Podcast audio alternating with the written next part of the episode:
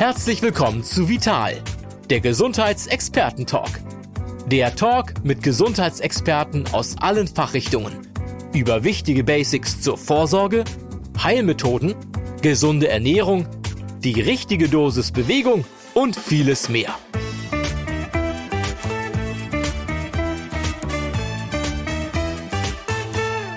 Herzlich willkommen zur neuen Folge von Vital, der Gesundheitsexperten-Talk. Mein Name ist Andrea Berning. Bei der Vital bin ich für die Gesundheits- und Medizinthemen zuständig. Liebe Hörerinnen und Hörer, schön, dass Sie wieder dabei sind und jetzt gerade genau das tun, worüber wir heute sprechen. Es geht ums Hören und um die Gesundheit unserer Ohren diesen immens wichtigen Sinnesorganen, durch die wir die akustische Welt um uns herum wahrnehmen. Sie reden zum Beispiel, den Wecker, Telefonklingeln, Musik und das gesprochene Wort natürlich auch. Aber wenn die Ohren geschädigt sind, kann mehr passieren, als dass wir den Lautstärkeregler immer ein bisschen höher schieben müssen oder öfter mal, was sagst du, zu fragen. Weshalb es so wichtig ist, auf die Ohren zu achten und sich selbst auch mal gezielt Stille zu verordnen, das soll uns ein absoluter Experte auf diesem Gebiet erklären, nämlich der Facharzt für Hals-Nasen-Ohrenkunde und Buchautor Dr. Uso Walter aus Duisburg. Hiermit also herzlich willkommen auch Ihnen. Es freut mich sehr, dass Sie uns die faszinierende Welt des Hörens und der Ohren heute etwas näher bringen wollen. Ja, schönen guten Tag und äh, vielen Dank für die Einladung natürlich. Sehr gerne. Herr Dr. Walter, die Ohren sind immer auf Empfang, oder? Die können gar nicht, die können wir gar nicht bewusst ausschalten. Stimmt das? Genau, das ist äh, ganz großer Unterschied äh, zum Beispiel zu den Augen, die wir einfach zumachen können, wenn wir schlafen wollen zum Beispiel. Ähm, die Ohren sind immer wach, damit wir praktisch gewarnt werden, wenn irgendwas in unserer Umgebung äh, nicht in Ordnung ist, damit wir äh, akustische Informationen empfangen, selbst im Schlaf zum Beispiel. Mhm.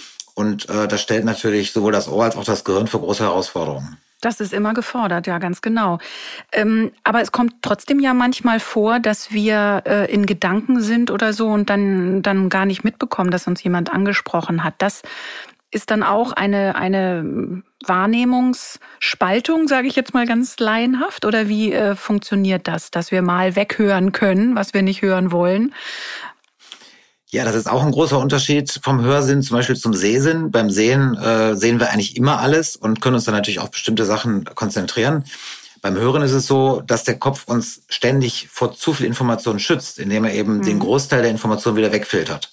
Mhm. Und da das unterbewusste Entscheidungen sind, die wir jetzt also nicht bewusst treffen, ähm, kann es eben passieren, dass wir Sachen verpassen, die wir vielleicht eigentlich wissen wollen, wo das Unterbewusstsein aber denkt, das interessiert mich gerade gar nicht und andererseits eben Sachen hören, äh, die wir vielleicht gar nicht hören wollen, wo aber das Unterbewusstsein denkt, das könnte wichtig sein. Ah ja.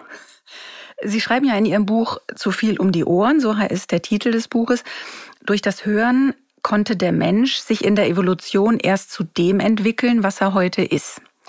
Was meinen Sie damit ganz genau? Was ist dieser Anteil des, des Hörens, was so äh, viel Einfluss genommen hat?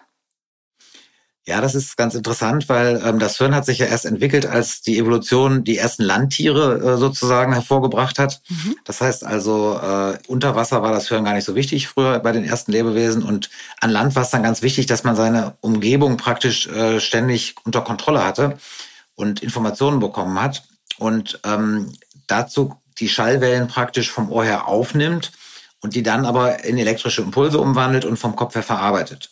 Mhm. Und da unser Ohr eben diese Signale über ein paar ganz kleine Gehörknöchelchen nur aufnimmt, und zwar alle Signale, die um uns rum sind, und dann auch nur ein relativ kleiner Anteil von Sinneshärchen im Innenohr vorhanden ist, im Gegensatz zum Beispiel zu den äh, Sinneszellen im Auge, Auge mhm. ähm, muss der Kopf praktisch alles wieder aus diesen relativ wenigen Informationen, die vom Ohr kommen, rekonstruieren. Das heißt, wenn man sich vorstellt, man sitzt auf einer Sommerwiese und die Vögel zwitschern und ein Flugzeug fliegt rum und die Kinder schreien und alle möglichen anderen Geräusche kommen ständig auf einen zu und äh, wir sind auch räumlich von denen umgeben, dann muss das über zwei winzige äh, letzte Gehörknöchelchen übertragen werden, dieser Schall, und zwar alle Schallwellen gleichzeitig. Mhm. Und das ist erstmal ein riesen Informationschaos, was da im Kopf ankommt. Mhm. Und deswegen muss der Kopf dann dafür sorgen, dass er rekonstruiert, welche Geräusche sind das, wo kommen die her, wie wichtig sind die, mhm. welche Informationen enthalten die. Und das ist ein ganz starker ähm, Reiz für das Gehirnwachstum. Und äh, ich meine, der Mensch ist ja nun überwiegend auch dadurch gekennzeichnet, dass er ein großes Gehirn hat. Und ähm, was dann noch dazu gekommen ist, ist irgendwann die Sprache. Sprache ist ein relativ komplizierter äh, Dechiffrierungsprozess nochmal im Kopf. Das mhm. heißt, auch da kommen ganz viele Laute erstmal nur an. Und die müssen wir dann ja irgendwie identifizieren als sinnvolle Sprache. Und auch dafür ähm, braucht man äh, Hirnmasse, äh, um sozusagen diese Informationen dann wirklich wieder rauszufiltern. Also zwischen, zwischen Gehirn und Ohren ist also eine äh, ganz dicht befahrene Datenautobahn sozusagen. Das da, also Hören ist komplizierter als Sehen. Klingt Ganz für genau. mich dann und so, ne? da das ja 24 Stunden am mhm. Tag und sieben Tage die Woche ist und äh, auch nachts funktionieren muss, sind große Teile des Gehirns tatsächlich mit dem Hörprozess äh, beschäftigt mhm. die ganze Zeit. Und äh, das ist ähm, eben tatsächlich eine Sache, die dann auch zum Hirnwachstum sicher geführt hat. Mhm. Ähm, Sie hatten eben schon die Knöchelchen äh, angesprochen. Ich habe äh, tatsächlich natürlich äh, viel vergessen aus der Schulzeit und einiges habe ich mir gemerkt und ganz besonders gehört dazu, dass es äh, im Ohr so viele Begriffe gibt, die so schön plastisch sind. Also Muschel, Trommelfell, Schnecke, Amboss. Also das sind Begriffe, die habe ich mir tatsächlich äh, gemerkt, obwohl wir ansonsten die ja eigentlich nicht benutzen. Wir brauchen sie alle, um hören zu können. Aber können Sie einmal kurz für den Laien erklären, wie das mit den Schallwellen funktioniert, wer wo was weiterträgt, dass wir einmal noch äh, praktisch einen kleinen Schritt wieder zurückgehen. Wie funktioniert das Hören?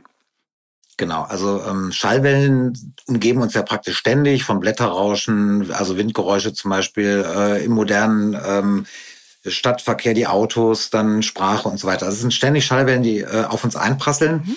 Und die beiden Ohren haben jetzt die Aufgabe, diese Schallwellen sozusagen zu kanalisieren in den Gehörgang, ähm, ans Trommelfell weiterzuleiten, was dann durch diese Schallwellen in Schwingung versetzt wird. Mhm. Und dann ist es ganz wichtig, dass diese Schwingung vom Trommelfell nochmal verstärkt wird weil das Innenohr ist flüssigkeitsgefüllt und äh, der Gehörgang außen und das Mittelohr sind Luft gefüllt. Und da würde normalerweise sehr viel Schall verloren gehen. Das kann man sich so ungefähr so vorstellen, wenn man im Schwimmbad unter Wasser ja. ist und einer spricht einen von ja. außen an, dann kriegt man nicht viel mit. So weil eben ganz viele ne? Genau. Schallwellen genau. an der Wasseroberfläche reflektiert werden wieder. Mhm. Und um diese sogenannten Impedanzunterschiede zu überbrücken, um also eine Verstärkung hinzukriegen, gibt es diese drei Gehörknöchelchen, die einmal über eine Hebelwirkung und andererseits darüber, dass die Fläche nochmal reduziert wird, dann äh, praktisch die Schallenergie so weit verstärken, dass das Innen nur auch wirklich was damit anfangen kann. Mhm. Und dann äh, geht es aber weiter, ähm, dass im Grunde die Reize ans Gehirn geschickt werden. Also dass wir dann verstehen, also dass dann das Verstehen einsetzt. Ist das richtig? Ja, da gibt's dann noch äh, zwei, drei Zwischenschritte. Das erste wäre ja, dass im Innenohr selber das ja immer noch eine Welle ist. Das ist zwar dann in Flüssigkeit die Schallwelle, aber eben immer noch eine Welle. Und ähm, die regt dann irgendwann die sogenannten Sinneshärchen der ähm, ähm, Innenohrhaarzellen an. Und äh, dann wird erst das elektrische Signal ähm, äh, also wird, ähm, Übertragen, ähm, entsteht dann, mhm. das dann ans Gehirn weitergeleitet wird. Ja. Das heißt also, diese mechanische Wellenbewegung wird im Innenohr nochmal aufgeschlüsselt auf verschiedene Frequenzen und dann über den Hörnerven ans Gehirn weitergeleitet. Und da beginnt dann tatsächlich die Verarbeitung auch wieder in verschiedenen Etagen, mhm. wo man dann eben äh, lernt, diese verschiedenen Signale, diese verschiedenen Reize, die da kommen, auch wirklich sinnvoll zu interpretieren. Also was ist jetzt zum Beispiel Musik, was ist mhm. Sprache, was ist neutrales Umweltgeräusch und so weiter. Mhm. Ähm, heißt das, wenn ich jetzt den, den Begriff einer fehlerhaften Hörverarbeitung äh, mal ins Gespräch bringe, ist dann an diesen Stellen ähm, findet dann irgendwie ein, ein oder liegt dann ein Defekt vor oder woran kann es liegen, dass da etwas nicht ganz ankommt, wie es ankommen soll?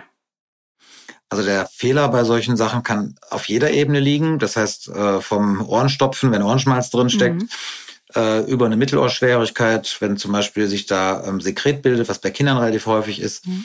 ähm, über dann eine Innenohrschädigung, klassischer Fall Lärmschwierigkeit oder auch Altersschwierigkeit, mhm.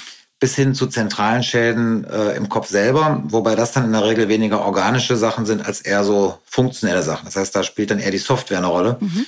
Während äh, im äußeren Ohr und im Mittelohr und im Innenohr äh, tatsächlich auch äh, Hardware-Schäden sozusagen äh, häufiger vorkommen. Häufiger vorkommen, okay.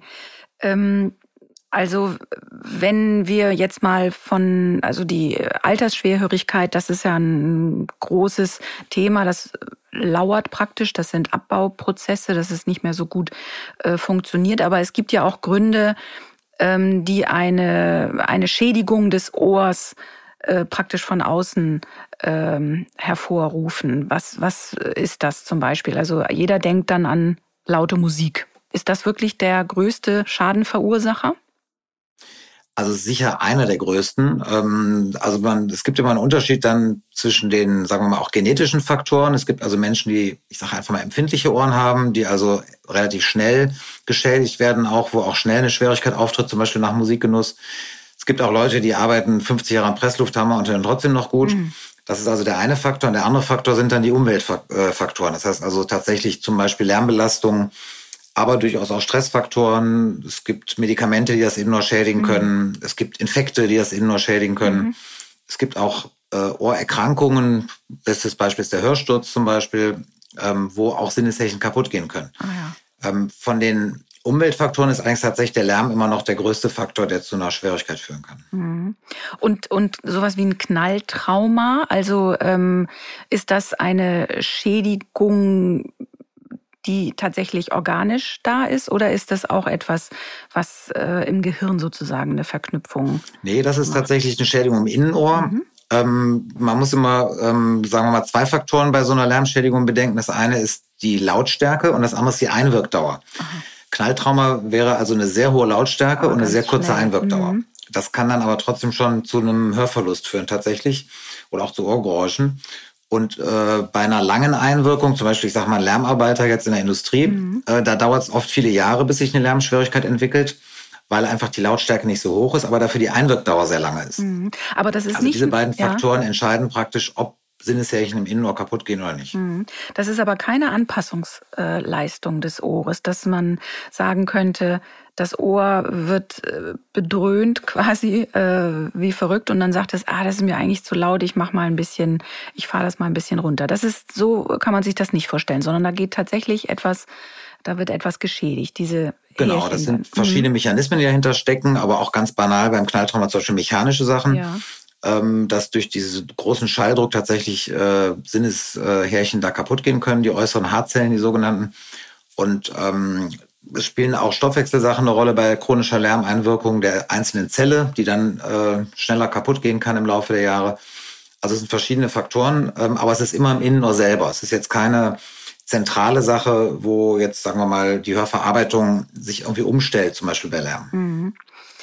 Ähm, jetzt ist es bei, bei einer Altersschwerhörigkeit ja so, dass das langsam passiert. Das schleicht sich ja an. Das, das ist ja nicht von mhm. jetzt auf gleich so. Genau. Und ähm, was für ähm, Kriterien gibt es, dass äh, man vielleicht aufmerken sollte und sagen, Mensch, ich müsste doch mal mein Gehör checken lassen? Oder würden Sie sogar sagen, wir sollten ab einem gewissen Alter regelmäßig alle hm, hm, hm, wie viele Jahre ähm, uns einfach auch mal um unser Gehör kümmern? Ja, also Altersschwierigkeit ist insofern ein bisschen verwirrender Begriff, weil der Verschleiß im Innenohr fängt bei Geburt an. Das ja. heißt, so gut wie bei der Geburt hören wir nie wieder im mhm. Leben. Es geht dann ganz, ganz langsam, äh, wird das immer weniger. Da wir, ich sag mal so über den Daumen gesehen, etwa doppelt so viel Sinneshärchen bei Geburt haben, wie wir fürs gute Hören brauchen, merkt man das so die ersten 40, 50 Jahre ja. erstmal gar nicht. Mhm. Auch im Hörtest in der Regel mhm. nicht. Danach werden dann erst die hohen Frequenzen stärker geschädigt. Das heißt, es gibt eine, eine Hochtonschwierigkeit und das macht sich vor allen Dingen bemerkbar, wenn viele Geräusche sind, wenn Umgebungsgeräusche sind, wo man die Obertöne braucht. Das mhm. heißt, äh, wenn man alleine zum Beispiel mit einem Patienten im Behandlungsraum sitzt, dann hören die noch hervorragend, man kann sich mit denen gut unterhalten. Wenn aber das Fenster dann auf ist und vielleicht die Angehörigen noch drumherum sind und auch noch auf einen einreden, dann können die doch sehr viel schlechter verstehen, weil einfach die Obertöne fehlen zur Differenzierung dieser ganz vielen verschiedenen Geräusche. Mhm. Das ist dann so die klassische Situation, wo die Leute sagen, ich höre zwar alles, aber verstehe nichts mehr. Mhm. Ähm, das heißt, also da spielt dann, Grunde, dass äh, ich es nicht mehr rausfiltern kann. Ganz genau. Also wir brauchen praktisch die hohen Töne vor allen Dingen in schwierigen Hörsituationen. Und ähm, das ist auch so das Kriterium, wo man dann spätestens zum Arzt gehen sollte, wenn man merkt, in der Kneipe verstehe ich überhaupt keinen mehr, der mich anspricht, mhm. weil dann durch die lauten Umgebungsgeräusche zum Beispiel äh, es nicht mehr möglich ist, die, den einen Sprecher herauszufiltern. Ja. Gut. Ansonsten empfehlen wir ähm, grundsätzlich ähm, ab 50 Jahre regelmäßig alle zwei, drei Jahre mal einen Hörtest zu machen. Mhm damit man einfach ähm, auch bewusst reflektiert wird, ob das Hören schlechter ist. Weil ähm, das merkt man eben leider nicht so richtig, weil es so schleichend geht. Ja. Und äh, oft haben wir sogar 90-jährige ältere Damen, die dann kommen und sagen, ich höre noch wunderbar, aber bei jedem dritten Satz hä fragen. Ja. So eine Wahrnehmung dann, dann doch nicht mehr so ja, richtig klappt. Ja. Äh, wie ist das, wenn man zum Beispiel ähm, im Miteinander merkt, äh, hörst du das? Äh, und dann sagt jemand, nee, was denn? Also meinetwegen Grillen zirpen oder irgendwie sowas. Das ist ja auch ein relativ hohes Geräusch. Ist das schon etwas Beunruhigendes oder ähm, ist das noch relativ normal? Also es ist ja insofern normal, als es tatsächlich bei jedem irgendwann kommt. Mhm. Man muss nur alt genug werden, so Mhm. ungefähr. Also selbst Leute mit sehr robusten Ohren werden irgendwann die Grillen nicht mehr zirpen hören. Mhm. Ähm, insofern ist es jetzt nicht bedrohlich, aber es ist ein Zeichen eben, dass man vielleicht doch mal zum Ohrenarzt geht, weil es ist nicht ganz unwichtig, äh, rechtzeitig eine Hörverbesserung auch wieder zu ähm, einzuleiten, also sprich ein Hörgerät zu verschreiben, weil sonst die zentrale Hörkompetenz leidet. Ähm, das Problem bei einer Schwierigkeit ist häufig auch, dass der Kopf versucht, diese fehlenden Informationen dann auszugleichen, indem er nicht mehr sortiert, also wichtig wird verstärkt, unwichtig wird unterdrückt, Ja. sondern indem er anfängt, alles zu verstärken. Das führt dann aber zu einer Geräuschempfindlichkeit, manchmal auch zu Tinnitus und das kann dann doch sehr die Lebensqualität auch beeinträchtigen. Und wenn man dann zu lange wartet, dann kann der Kopf sich nicht mehr umstellen, wenn die Hörgeräteversorgung kommt oder nicht mehr so Mhm. gut. Und deswegen äh, empfehlen wir eigentlich immer die rechtzeitige Hörgeräteversorgung, weil wir die Erfahrung gemacht haben, dass jemand, der seit 15, 20 Jahren schon schlecht hört und Ja. dann die Hörgeräte kriegt, dass er nicht mehr viel damit anfangen kann. Da kann das nicht viel ausmachen. Also da bringt das nicht die gewünschte Verbesserung dann. Ja, die, also akustisch schon. Er hört dann sozusagen wieder alles, aber er versteht eben trotzdem Ja, nichts, weil, ähm, oder es ist sogar unangenehm, Mhm. weil eben der Kopf verlernt hat Ah. äh, zu hören. Das ist so ein bisschen wie so ein äh, Arm, der im Gips ist und nicht mehr bewegt wird. Mhm. Da ist dann hinterher der Muskel auch kleiner, weil man Ja. ihn nicht benutzt. Und die Engländer haben ja das schöne, äh, den schönen Spruch dafür, use it or lose it, Mhm. also Mhm. nutze es oder verlier es. Ja. Und das gilt vor allen Dingen eben auch für, für Gehirnkompetenzen und für Hörkompetenzen. Und genauso wie man ja als kleines Kind bei Geburt erstmal lernen muss zu hören, also kleine Kinder verstehen ja nicht sofort, was man spricht mit Mhm. denen, solche Mhm. Sachen, sondern die Hörverarbeitung entwickelt sich im Laufe der ersten fünf, sechs, sieben Lebensjahre erst richtig. Genauso verliert man die, ähm, diese Kompetenz auch wieder mit zunehmender Schwierigkeit. Ja, weil es nicht benutzt wird, genau. Und dann ist auch Ja. der, der Unterschied zwischen Hören und Verstehen äh, nochmal deutlich. Ne? Mm, Ganz genau. Wenn Sie sagen, oder das kann man sich ja auch vorstellen, wer nicht gut hört, bekommt im Zweifel nicht mit, was los ist, kann nicht mitlachen, mitreden. Ähm, das hat ja auch eine soziale Komponente. Also man, man zieht sich dann zurück. Erstens nervt es vielleicht, weil man ständig nachfragen muss, mag es dann nicht und dann reagieren die anderen vielleicht auch so, Mensch, du fragst immer nach. Äh, Das ist ja auch eine, eine Belastung, die da ähm, bei dem Betroffenen äh, auftritt. Ja, auf jeden Fall. Also ist, man weiß auch heute aus großen Studien, dass zum Beispiel das ähm, Depressionsrisiko stark ansteigt bei unbehandelter Schwierigkeit Mhm. und sogar das Demenzrisiko, Ah, weil eben auch da wieder Teil des Gehirns nicht richtig genutzt werden, beziehungsweise andere Teile des Gehirns sozusagen zu Hilfe geholt werden, damit man überhaupt noch was versteht. Und ähm, man weiß heute, dass etwa 10 Prozent der Demenzfälle durch Schwierigkeit bedingt sind. Und das ist natürlich schon eine sehr hohe Zahl. und hohe Zahl, ja. äh, das Ja. ist mal so das letzte Argument, wenn jemand sagt, ich will aber noch kein Hörgerät, dann hole ich die Studie aus der Tasche Ja. und dann kann man doch den einen oder anderen noch überzeugen. Ja, ja, Sie sagten das eben schon. Ich glaube nämlich auch, es ist eine relativ große Hemmschwelle da, äh, sich ein Hörgerät zu verschreiben zu lassen, oder? Also ähm, den Eindruck würde ich jetzt so, wenn ich an meinen Bekanntenkreis oder so denke, würde ich sofort unterschreiben. Dachte, nee, also Hörgerät, Brille, na ja, oder Lesebrille, ähm, aber Hörgerät. Woran Ja, liegt nein, das? das ist, ganz richtig und das ist immer nur so ein bisschen stigmatisiert. Das Ja. kommt aber auch aus der, sagen wir mal, äh, Geschichte, wo es noch keine Hörgeräte gab, dass man immer gesagt hat, wer taub ist, ist auch blöd, so Mhm. ungefähr. Das ist natürlich Quatsch, Mhm. weil man es heute eben auch äh, versorgen kann vernünftig. Aber ähm, es hat immer noch so ein, so ein bisschen so einen Behinderungsaspekt, sage ich mal, Ja. was natürlich unsinnig ist, weil es ein normaler physiologischer Vorgang ist im Alter. Also die gleichen äh, älteren Damen, die dann im Rollator zum Einkaufen fahren, die wollen dann trotzdem kein Hörgerät haben. Mhm. Ähm, das ist natürlich eine Sache, die man als Arzt irgendwie ähm, überzeugend rüberbringen muss. Und ich habe die Beobachtung gemacht, dass das jetzt äh, mit den nachrückenden Generationen immer weniger wird. wird. Mhm. Die Hörgeräte werden natürlich auch kleiner. Ja. Ähm, das Hören hat auch eine ganz andere Wertschätzung heute als früher. Also zum Beispiel Musik hören, Mhm. Podcast hören, solche Mhm. Sachen. Das wird viel höher geschätzt als vor 30 Jahren, sage ich mal. Und ähm, insofern ist die junge Generation, also ich sage jetzt mal die 40-Jährigen, 30-Jährigen, die zum Beispiel schon ein Hörgerät brauchen unter mhm. Umständen, die sind da sehr äh, bereit zu. Die sehen das auch vielleicht mhm. sogar unter als, als Modeaccessoire teilweise mhm. sogar. Wenn man es dann sieht, die meisten sieht man ja gar nicht mehr. Aber so äh, oberhalb von meiner Generation, also die jetzt so nach und nach äh, aus dem Berufsleben ausscheiden, da ist tatsächlich immer noch so ein bisschen dieses alte Vorurteil im Kopf. Mhm, das glaube ich.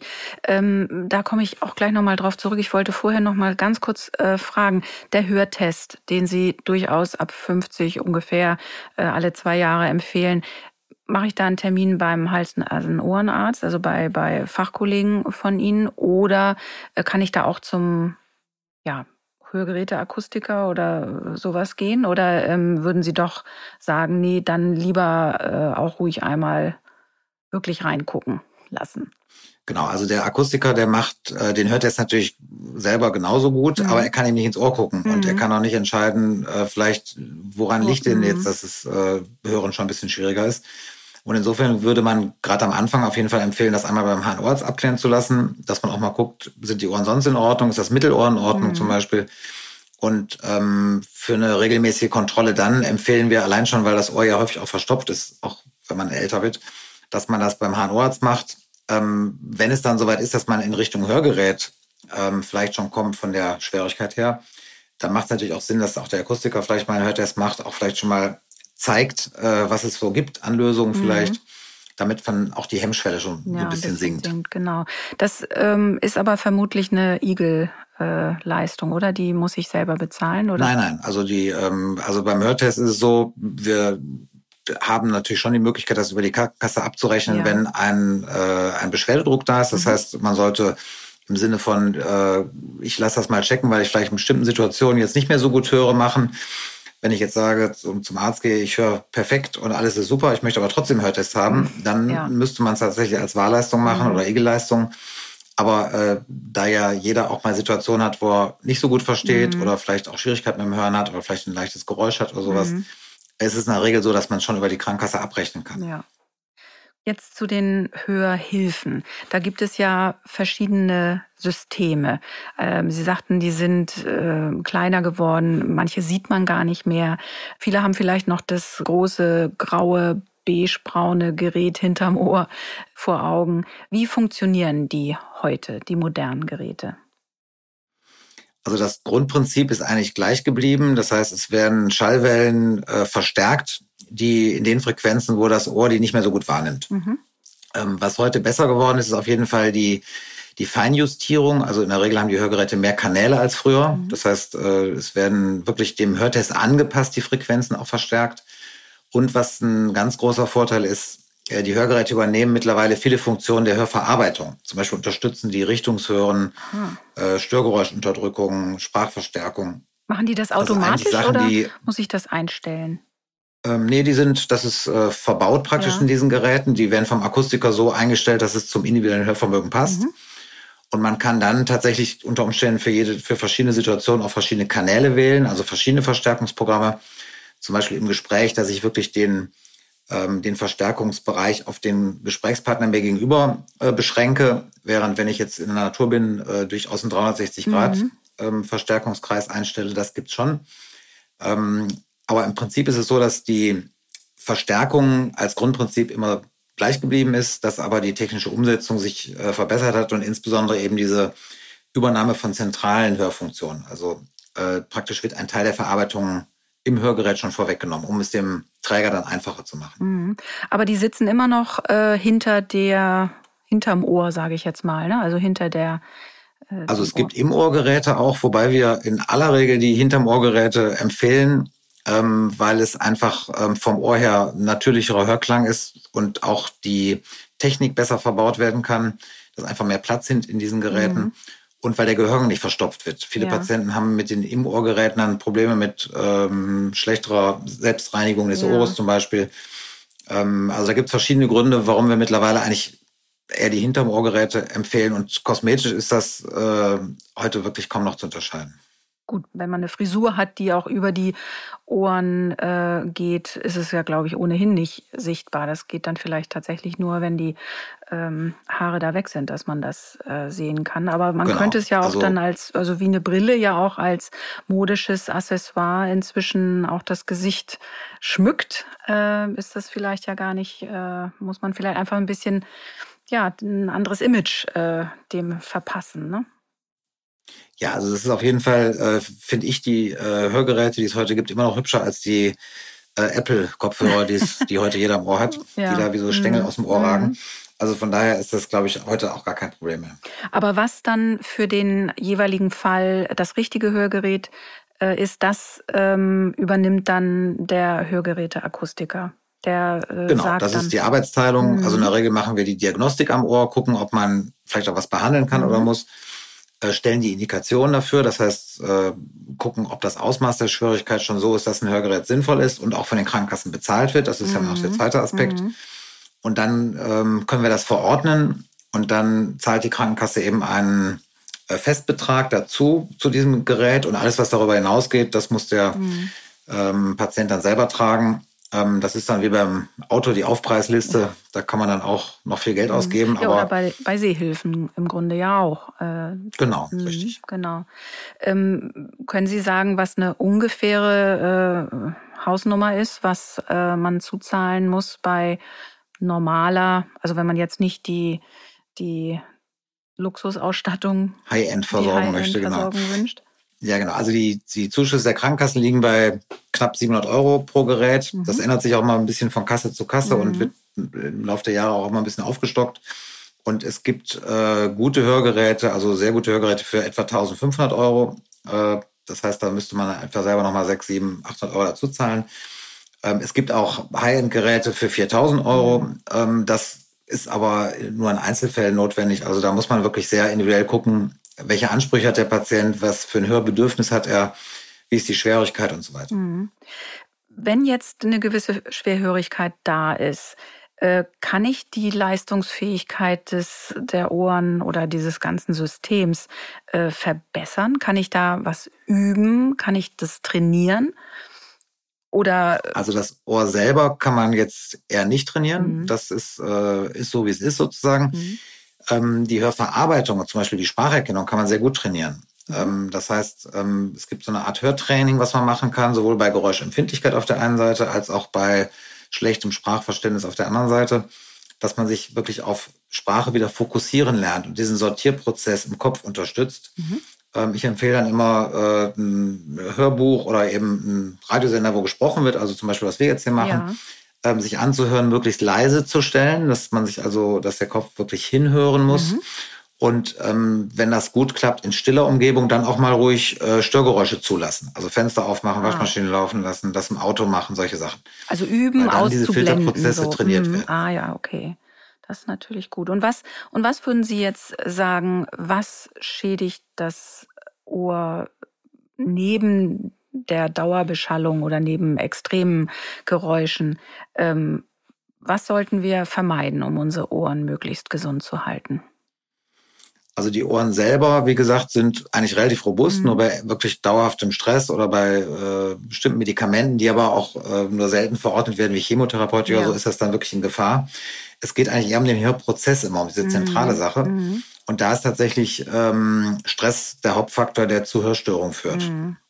Und das ähm, sind ja Dinge, die auch sich noch ähm, auf den Körper an anderer Stelle auswirken. Das heißt Stressreduktion, äh, Entspannungsübungen und so weiter, die schaden ja äh, ohnehin nicht. Die kann man ja in vielerlei Hinsicht brauchen. Gut, aber das muss man auch üben. Also sich bewusst auch Zeit dafür nehmen, fürs Hören, ähm, hinhören wieder. Das, das ist eine Aufgabe, die wir aber durchaus ja leisten können. Ne? Das also man sollte den Hörvorgang eigentlich äh, vielleicht einfach ein bisschen wertschätzen lernen. Mhm. Das läuft ja in der Regel völlig unterbewusst ab.